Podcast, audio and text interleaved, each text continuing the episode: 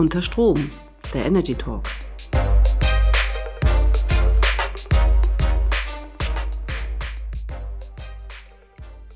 Herzlich willkommen zu unserer Podcast-Reihe Unter Strom, der Energy Talk. Mein Name ist Marion Schulte. Ich bin bei Bearing Point die verantwortliche Partnerin für den Bereich der Energiewirtschaft. Und wir haben mit unserem Team eine spannende Studie gerade erstellt, über die wir im weiteren Verlauf des Podcasts gerne sprechen möchten. Und zwar haben wir uns, wo wir doch alle jetzt Strom sparen sollen und Gas sparen sollen, mal gefragt, wie machen wir das denn eigentlich? Und haben ähm, einen großen Teil äh, Netzbetreiber angefragt und gesagt, ich würde jetzt gerne ins Gebiet ziehen und ich würde gerne eine dezentrale Erzeugungsanlage, in dem Fall mal Photovoltaik, äh, auf meinen Balkon stellen. Was muss ich eigentlich tun? Und wir haben interessante bis auch viele keine Antworten erhalten und uns dann natürlich gefragt, wenn uns als Profis, die wir wüssten, was wir tun müssten, schon nicht weiterhilft, was müssen dann Menschen denken, die eigentlich sich nur mal ganz gelegentlich damit beschäftigen und haben dann noch ein bisschen weiter geforscht und das Ganze, wie gesagt, zu einer Studie zusammengestellt. Aber das Thema wollen wir gar nicht so sehr von der Privatkundenseite angucken und sagen, oh, das ist jetzt aber schade und was mache ich denn als Privatkunde, sondern wir möchten es natürlich mehr von der Firmenseite angucken und zusammen mit Netzbetreibern und Anbietern von Wärmepumpen, Photovoltaikanlagen mal diskutieren, was kann man denn tun, damit wir die doch sehr, sehr ambitionierten Ausbauziele im Markt erreichen können, damit wir wirklich wegkommen von Strom und Gas. Hierzu habe ich einen Gast eingeladen, das ist der Markus Meyer von der Firma Enpal. Ich, äh, wir werden im weiteren Verlauf noch ein bisschen darauf eingehen. Markus kümmert sich um die Themen der Energiepolitik. Markus, erstmal herzlich willkommen. Ja, vielen Dank, dass ich hier sein darf. Ähm, Markus, du machst das ja schon jetzt auch eine ganze Weile, die Energiepolitik. Vielleicht sagst du mal so zwei, drei Sätze, was dir in der Vergangenheit alles begegnet ist. Oh, ziemlich viel. Ich glaube, meine ersten Berührungspunkte mit der Energie allgemein war 1991. Da habe ich nämlich meine Ausbildung zum Heizungsbauer begonnen. Ähm, das habe ich ziemlich lange gemacht tatsächlich äh, und habe damals schon gemerkt, irgendwie ist es schon ein ziemlich cooles Thema, das ganze äh, Thema Energie, Heizung, ähm, Solarthermie war damals noch, Photovoltaik eher weniger, Wärmepumpen war super spannend so dass ich irgendwann gedacht habe, das kann es nicht gewesen sein, habe dann quasi nochmal studiert und äh, bin dann eigentlich wie die Jungfrau zum Kind in der Politik gelandet tatsächlich und war einige Jahre im Deutschen Bundestag dort ähm, für verschiedenste Abgeordnete gearbeitet, immer mit dem Schwerpunkt Energiepolitik. Bin dann zu den Verbänden gewechselt, um einfach mal die andere Seite kennenzulernen. Wie arbeiten eigentlich Verbände so als Scharnier zwischen Politik und Unternehmen? Um dann nach zehn Jahren aber zu sagen, jetzt muss ich doch nochmal für ein Unternehmen arbeiten, um einfach da nochmal einzutauchen. Und da kam Enpal wie gerufen für mich ein wahnsinnig spannendes Start-up, äh, genau zu den Themen, die mich schon immer interessiert haben so dass ich meinen Hut in den Ring geworfen hatte und äh, den Job dann bekommen habe. Und das mache ich jetzt seit knapp zwei Jahren und ähm, ich freue mich jeden Tag darüber. Danke, Markus. Ich bin absolut sicher, du wirst nach diesem Talk dich nicht mehr retten können vor Anfragen von Menschen, die sagen, endlich mal einer, der mir wirklich alles beantworten kann. Ich werde mir Mühe geben. Aber lass uns mal ein bisschen reinstarten, nochmal auch für äh, unsere Hörer zur Erklärung, wie kamen wir überhaupt auf die Idee, hier einen Podcast zu machen? Erstmal kamen wir auf die Idee, eine kleine Studie zu machen. Und die haben wir tatsächlich gemacht, weil wir mal versucht haben, testweise bei Netzbetreibern zu fragen, was muss ich denn tun, um eine Anlage anzumelden, sei es PV, sei es äh, eine ähm, äh, Wärme, egal, wir möchten etwas an unserer Energieversorgung verändern. Und wir haben mitbekommen, dass wir eben nichts mitbekommen haben. Wir haben sehr wenige spärliche Antworten erhalten, viele, sagen wir mal, oberflächliche Antworten und am Ende des Tages hätte man dann als Endkunde da nicht sehr viel mit anfangen können. Jetzt haben wir aber ja zwei große Momente, letztes Jahr der Februar und sagen wir mal dieses Jahr der Februar, vielleicht auch schon März, aber in jedem Fall erst die Energiekrise aufgrund der Ukraine, des Ukraine-Konflikts und dann die Ankündigung, dass wir doch bitte unsere Heizungen nach vorne gerichtet zu tauschen haben. Was hat das mit Enpal gemacht? Jede Menge. Ich würde aber tatsächlich noch um einen weiteren Februar ergänzen, nämlich den Februar 2020, der Ausbruch der Corona-Krise weil das eigentlich auch der Augenblick war, als die Menschen sich sozusagen besonnen hatten, ja, ähm, darüber nachzudenken, ob das, was sie so umtreibt, tatsächlich noch eigentlich das Richtige ist. Und mein Eindruck ist, dass das Thema Klima insgesamt in der Zeit tatsächlich nochmal in das Bewusstsein der Menschen gerückt ist. Und verfestigt wurde das gar keine Frage dann nochmal massiv durch äh, den Angriffskrieg ähm, auf, die, auf die Ukraine. Ähm, viel weniger tatsächlich jetzt ähm, das Thema Heizungsaustausch, Verbote hin und her. Und natürlich hat das massiv etwas mit uns gemacht als, als Firma. Ähm, wir waren vorher ein Unternehmen, das Solaranlagen vermietet hat, sehr viele Kunden auch ähm, bekommen hatte. Aber durch die Krise, durch die Ukraine-Krise, durch den Krieg ähm, hat sich das natürlich komplett verändert. Ähm, die Leute, man hatte das Gefühl, ich meine, wir hatten eh schon das Gefühl, äh, durch die Corona-Krise, die Menschen werden alle zu Preppern. Ähm, und bei der Energie sah das fast ähnlich aus. Ja, es war die Angst irgendwie vor Blackouts auf einmal da. Es war die Angst sozusagen, ja, dass die Energiesicherheit in Deutschland nicht mehr vorhanden ist. Und die Menschen haben dann eben gleichzeitig festgestellt, oh je, ähm, durch ähm, durch den Anstieg der Gaspreise und Strompreise kann ich mir das alles nicht mehr leisten. Und wie kann ich mich davon unabhängig machen? Und da bietet es sich natürlich an, dass man dann letztendlich seine Energieversorgung auf etwas umstellt, was ich auf meinem eigenen Dach habe und was mich letztendlich zumindest in großen Teilen eben selbst versorgen kann. Und wir haben das relativ stark gemerkt, tatsächlich, dass sich sozusagen, dass die Anfrage, die ist natürlich enorm gestiegen, aber auch die, die Installationen insgesamt sind natürlich nach oben gegangen. Also wir reden hier von einer Verdreifachung tatsächlich zu den Jahren dann ähm, davor.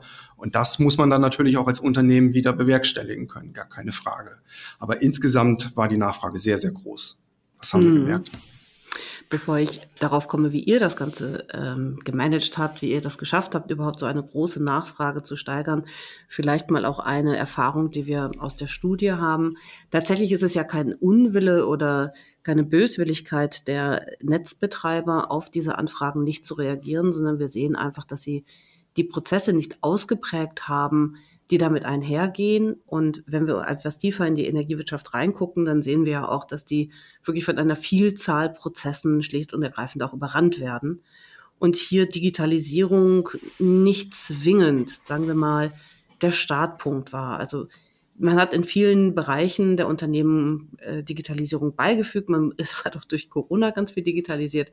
Aber ich glaube, diese Prozesse sind ganz häufig nicht digitalisiert. Und ich glaube genau im Unterschied zu NPAL. Ja, absolut. Also Digitalisierung für viele Netzbetreiber bedeutet ja sozusagen einen PDF online zu stellen. So, ähm, das ist es aber natürlich nicht. Damit, damit können wir nicht arbeiten. Und ähm, wir haben das Thema Digitalisierung tatsächlich vom Kopf auf die Füße gestellt. Also in unserer ganzen, ganzen Kundenexperience im Grunde genommen geht es darum, dass wir voll digitalisiert sind. Also das heißt, das erste Gespräch findet natürlich online statt. So, der Vertragsabschluss äh, findet online statt. Wir haben noch Kollegen, die fahren tatsächlich raus und schauen sich das Gebäude nochmal an, ob es baubar ist. Gar keine Frage, das muss man natürlich machen. So, aber der Prozess, der dann danach kommt, wird komplett digitalisiert. So, das heißt, ähm, wir, wir, wir schauen uns über, über Google Maps ähm, das Gebäude an, die, das Dach schauen wir uns an und können anhand dessen letztendlich eben auch ähm, komplett digital das Gebäude mit Solaranlagen mehr oder weniger projektieren. So, und ähm, das ist natürlich ein, ein Riesenvorteil, weil wir eben letztendlich alles sozusagen ähm, aus der Ferne und ortsunabhängig ähm, für die Kunden realisieren können. Natürlich, am Ende des Tages werden die Handwerkerinnen und Handwerker zu dem Kunden fahren müssen und die ähm, Anlage installieren. Aber der Großteil der, der Prozesse ist bei uns eben digitalisiert. Und das ist eben das Problem, dass es bei den Netzbetreibern, das hast du ja gerade gesagt, eben einfach in dem Umfang, in dem wir es brauchen, überhaupt nicht gibt. So, es ist aber auch kein Wunder. Ich meine, wir kommen aus einer Zeit ja der Liberalisierung ähm, und der Rekommunalisierung, wo irgendwie jede Kommune äh, natürlich eine große Party gefeiert hat, um die Netze sozusagen wieder zurückzukaufen von dem einen großen, haben dann aber am nächsten Tag festgestellt, oh wei, oh wei, jetzt habe ich aber einen Kater, ich muss die Netze ja auch bewirtschaften und ich muss sie digitalisieren und die Anforderungen an das Energiesystem, die nehmen natürlich stetig zu und nicht ab. Und da merken wir tatsächlich, dass sehr, sehr viele von den, ich meine, wir reden hier über 900 Verteilnetzbetreiber, an der Stelle einfach nicht sozusagen A, die Manpower haben, weil sie einfach zu wenig Kapazitäten haben. Wir reden ja vielleicht nochmal über das Thema Fachkräfte. Dürfen wir nämlich an der Stelle auch nicht vergessen, dass auch die Netzbetreiber da ein Riesenproblem haben. Aber sie sind eben IT-seitig nicht gut aufgestellt, so dass sie die Unmengen an Anlagen, die wir auch brauchen, um unsere Ziele zu erreichen, letztendlich auch relativ schnell dann auch anschließen können. Also Wartezeiten von mehreren Monaten, ähm, es ist jetzt keine Besonderheit mehr tatsächlich. Und das ist natürlich extrem ärgerlich, wenn man mal bedenkt, welche Ziele wir tatsächlich auch erfüllen müssen. Hm. Das ist absolut richtig und tatsächlich kommt ja zusätzlich, und du kennst dich ja ähm, Gott sei Dank sehr gut im Thema aus, kommt für diese Unternehmen ja dann auch, äh, wenn diese ganzen Anlagen im Netz eingebaut sind und äh, Jetzt seid ihr als NPAL natürlich sehr versiert und wisst auch, dass man sie anmelden muss. Der manch ein oder andere weiß auch vielleicht gar nicht so genau, dass er sie anmelden muss und irgendwann hat man auch keine Lust mehr zu warten, dann meldet man sie halt auch nicht an. Dann haben wir noch eine Menge Wallboxen, die wir dazu da installieren.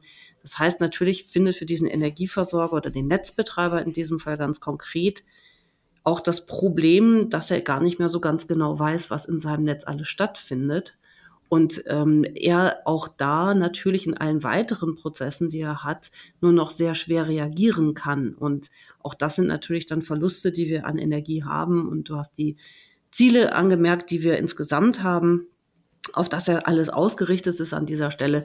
Das ähm, ja, das bindet zusätzlich wieder Kapazitäten. Ne? Also es ist, äh, ich denke, ganz sicherlich ähm, wie ich es eingangs schon sagte, ja keine Unwilligkeit, sondern es ist einfach die, die Vielzahl an Themen, die gleichzeitig auf so ein Unternehmen einstürzen, die sie da behindern. Ihr seid den Weg genau anders gegangen, du hast es ja schön gesagt, ihr seid als ihr werdet ja als Unicorn inzwischen bezeichnet.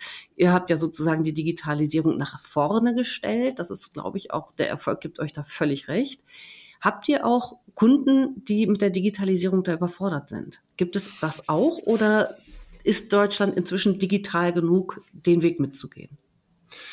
Ich glaube tatsächlich, dass Corona ziemlich viel dazu beigetragen hat, dass sehr, sehr viele in unserer Gesellschaft jetzt nicht Digital Natives geworden sind, aber schon einen sehr, sehr guten Umgang ähm, tatsächlich mit der Digitalisierung eben beherrschen. Und da spreche ich insbesondere auch ältere Menschen an, die das wirklich wunderbar beherrschen, auch so ein Prozess ähm, so, ein, so ein Kauf beziehungsweise bei uns so ein Mietprozess vollständig digital abzubilden. Aber wie gesagt, uns ist es eben auch wichtig, dass wir unsere Prozesse ja vom Kunden her aufgebaut haben. Wir haben uns wirklich angeschaut, was braucht der Kunde? Also wenn ich jetzt Kunde wäre, also Perspektivwechsel, wenn ich jetzt Kunde wäre, was sind für mich die einfachsten Schritte? Wie komme ich am einfachsten sozusagen an so, an so eine PV-Anlage? Also ich meine, ich, ich bestelle äh, bei großen Online-Portalen, ähm, ich kann mein Auto online konfigurieren, also muss es doch auch irgendwie möglich sein, ähm, online sich eine Solaranlage zu beschaffen.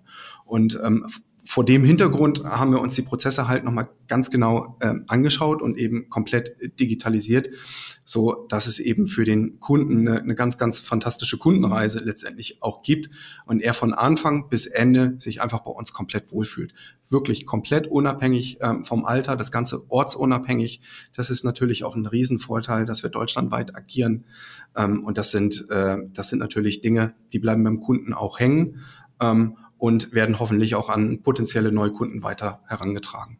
Hm, du hast es ja schön gesagt, äh, die Kundenreise, die sogenannte Customer Journey, das ist ja auch keine Raketenwissenschaft mehr, sondern tatsächlich ähm, machen wir das ja überall, in jeder anderen Branche auch, dass wir vom Kunden her gucken und das versuchen aufzubauen. Aber ich glaube, für die Energiewirtschaft ist es wirklich etwas, ähm, zumindest sagen wir mal auf der Netzseite, doch noch sehr, sehr Neues.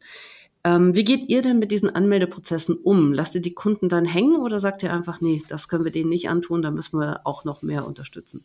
Nee, äh, wir lassen die Kunden komplett hängen. Nee, nee, ich hab's gewusst. Spaß, Spaß beiseite. Nee, ähm, tatsächlich ist es so, dass, dass wir im Grunde genommen Full-Service-Anbieter sind. Ähm, der Kunde soll von Anfang an das Gefühl bekommen, ähm, dass wir sein Kümmerer sind. So. Ähm, und dazu zählt es dann natürlich eben auch, dass wir eben diese ganzen Prozesse mit dem Netzbetreiber äh, mit der Bundesnetzagentur. Dort gibt es ja dieses schöne Marktstammdatenregister, ähm, dass wir das eben entsprechend im Namen des Kunden sozusagen ähm, pflegen. Das führt aber eben dazu, weil wir das ja vorhin schon hatten, dass die Netzbetreiber, und wie gesagt, wir sind ja in ganz Deutschland äh, aktiv, das heißt also, wir haben es mit 900 Verteilnetzbetreibern zu tun, eben auch unterschiedliche, ich sag mal, Niveaus mitbringen. Das heißt, bei dem einen äh, ist es äh, das Online-PDF, bei dem anderen ist es aber tatsächlich eher noch das analoge PDF, sofern man das sagen kann. Und es führt halt in Summe dazu, dass wir bei NPAL rund 80 Personen beschäftigt haben, die eigentlich nichts anderes machen, als die Anlagen beim Netzbetreiber anzumelden. Und das ist natürlich extrem ärgerlich, weil wenn man sich überlegt, dass wir diese 80 Personen, ja, wenn wir die Prozesse voll digitalisiert hätten, an anderer Stelle, ich sag mal, auf den Dächern hätten haben können, ja, um neue Anlagen zu installieren, dann ist es ja in doppelter Hinsicht wirklich ärgerlich, dass wir da bei den Netzbetreibern einfach noch nicht weiter sind. Ähm, aber es sind ja ein paar gute Dinge schon politisch auf die Gleise gestellt worden. Ähm, zu, der, äh, zu denen kommen wir sicherlich gleich nochmal, aber das reicht bei weitem natürlich noch nicht. Hm, absolut richtig. Ähm, wenn ihr mit diesen äh, Netzbetreibern interagiert, seht ihr denn da irgendwo Unwillen oder auch äh, geschlossene Türen oder ist es einfach schlicht und ergreifend, wie du es auch schon gesagt hast, eine Frage von Manpower und Kapazitäten? Das ist ganz unterschiedlich. Also ich sage mal, das Gros der Netzbetreiber ist absolut pro Energiewende. Ja, da muss ich auch wirklich meine Lanze für die Netzbetreiber äh, brechen, weil in, in, der, in der Regel heißt es ja mal, du, du, der blöde Netzbetreiber, der blockiert, das ist der Gatekeeper und so weiter und so fort. Ich glaube tatsächlich, die meisten wollen es und viele, viele können es dann eben auch nicht. Aber es gibt eben auch die schwarzen Schafe, das muss man einfach mal so sagen, ähm, die dann möglicherweise, ne, weil sie ent entsprechend nicht entflochten sind, auch ihre eigenen Betriebe vielleicht noch im Hintergrund haben. Ja, Stadtwerke ist natürlich immer so ein heikles Thema. Ähm, die Stadtwerke haben dann natürlich auch entsprechende Angebote, ähm, um ihren Kunden vielleicht äh, eine PV-Anlage aufs Dach zu schrauben oder eine Wärmepumpe in den Keller zu stellen oder Mieterstrom umsetzen äh, wollen. Und da merkt man schon, dass man ganz schön auf Widerstand stößt aber unsere Prozesse sind mittlerweile, glaube ich, so gut ähm, in der Umsetzung, dass wir also vielleicht ein halbes Dutzend, maximal ein Dutzend Netzbetreiber haben, wo wir noch einen richtigen Beef äh, hin und wieder dann tatsächlich haben. Aber in der Regel klappt das tatsächlich ganz gut.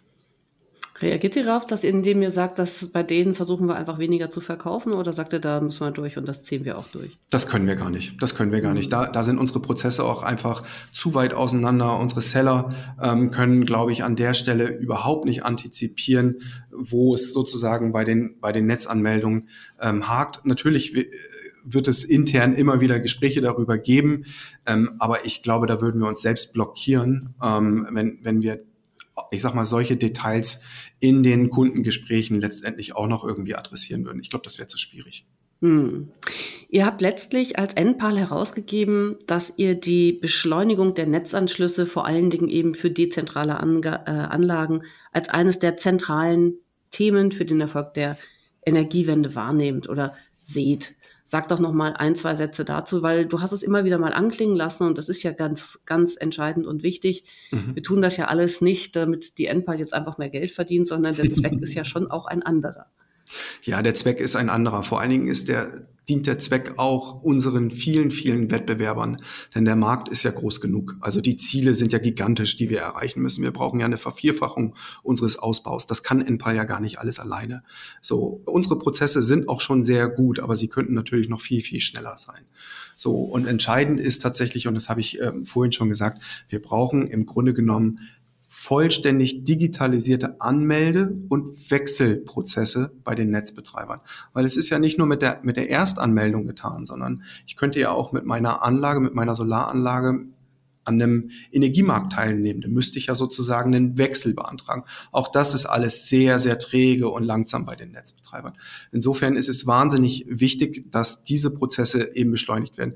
Am Ende des Tages muss man aber auch mal fairerweise die Frage stellen, brauchen wir wirklich 900 Verteilnetzbetreiber in der Republik? Ließe sich das nicht clustern, vielleicht auf wenige, wenigere hundert oder sogar in einem zweistelligen Bereich, um auch einfach da Effizienzen ähm, zu heben. Aber entscheidend ist tatsächlich ähm, die Digitalisierung. Diese Schritte ähm, sind einfach unabdingbar und müssen schnellstmöglich umgesetzt werden. Und da ärgert es mich auch immer ehrlich gesagt ein bisschen, wenn die Politik Dinge ankündigt, dies dann auch tun zu wollen. Ähm, und dann kommt hinten aus einem Gesetzgebungsprozess heraus, ja, die Netzbetreiber haben bis zum Jahr 2025 Zeit dafür, ihre Prozesse umzustellen. Also wenn ich mir überlege, was wir in, in, in zwei, drei Jahren, also alles sozusagen ähm, entwickeln könnten und die Netzbetreiber haben so lange Zeit dafür, dann entspricht das nicht äh, dem Tempo, was wir tatsächlich für die Energiewende bräuchten. Hm. Man muss allerdings an der Stelle, glaube ich, hin und wieder auch mal darauf hinweisen, dass die äh, Eingriffe der Politik, wenn sie zu tief in die Prozesse eingreifen, auch nicht immer dazu führen, dass es am Ende sinnvoll ausgeprägte neue Prozesse gibt, sondern wir haben viele, viele Dinge, glaube ich, schon erlebt in der Vergangenheit, äh, sei es die hochaufwendige Trennung von Systemen, die uns ja jetzt wirklich auch einer Geschwindigkeit hindert, ähm, die am Ende eines Tages Millionen verschlungen hat, was eigentlich dem Endnutzer überhaupt nichts gebracht hat. Also bin auch immer ein Freund davon, ab einer gewissen Flughöhe auch die Effizienz greifen zu lassen und, und die Intelligenz von Unternehmen greifen zu lassen. Abs absolut, absolut. Und wie gesagt, es soll ja jetzt kein Netzbetreiber-Bashing oder ähnliches mm. sein, ähm, sondern ich glaube, da müssen ganz, ganz viele Zahnräder ineinander greifen. Aber wir müssen einfach mehr Tempo raufkriegen. Olaf Scholz spricht ja immer so gerne von der Deutschlandgeschwindigkeit. Und ähm, die sehe ich im Moment in dem Prozess in anderen leider auch, äh, nicht so, wie wir sie tatsächlich bräuchten, aber es wäre halt wahnsinnig wichtig. Aber dazu muss man halt eben auch die Player eben an einem Tisch holen und die Dinge miteinander verzahnen. Hm, ich dir haben 100 Prozent recht. Auch einer der Gründe, warum wir natürlich auch die Studie gemacht haben.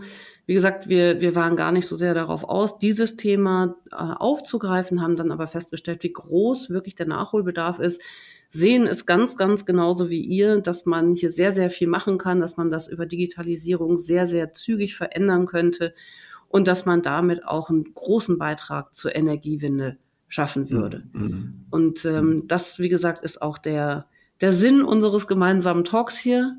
Lieber Markus, ich möchte mich da nochmal sehr, sehr herzlich bei dir bedanken, dass du dich bereit erklärt hast, mit uns hier zu sprechen. Wir werden da nächste Woche nochmal einen weiteren Talk haben. Und äh, ich würde mich auch freuen, noch ein, zwei Netzbetreiber einzuladen, auch deren Sicht darauf, weil genau wie du es schon sagst, es ist hier überhaupt kein Bashing, sondern wir sehen auch die Mengen an Themen, die auf diese Unternehmen zurollen, sei es der das intelligente Messwesen, sei es wie gesagt auch die Veränderungen durch die vielen dezentralen Anga äh, Anlagen im Netz. Also ich glaube, der Druck, der auf der Energiebranche momentan lastet, der ist schon groß und der wird immer größer. Und da müssen wir auch dafür sorgen, dass es trotzdem nachhaltig ein interessanter und attraktiver Arbeitsplatz bleibt, weil Energie werden wir trotzdem, glaube ich, immer brauchen.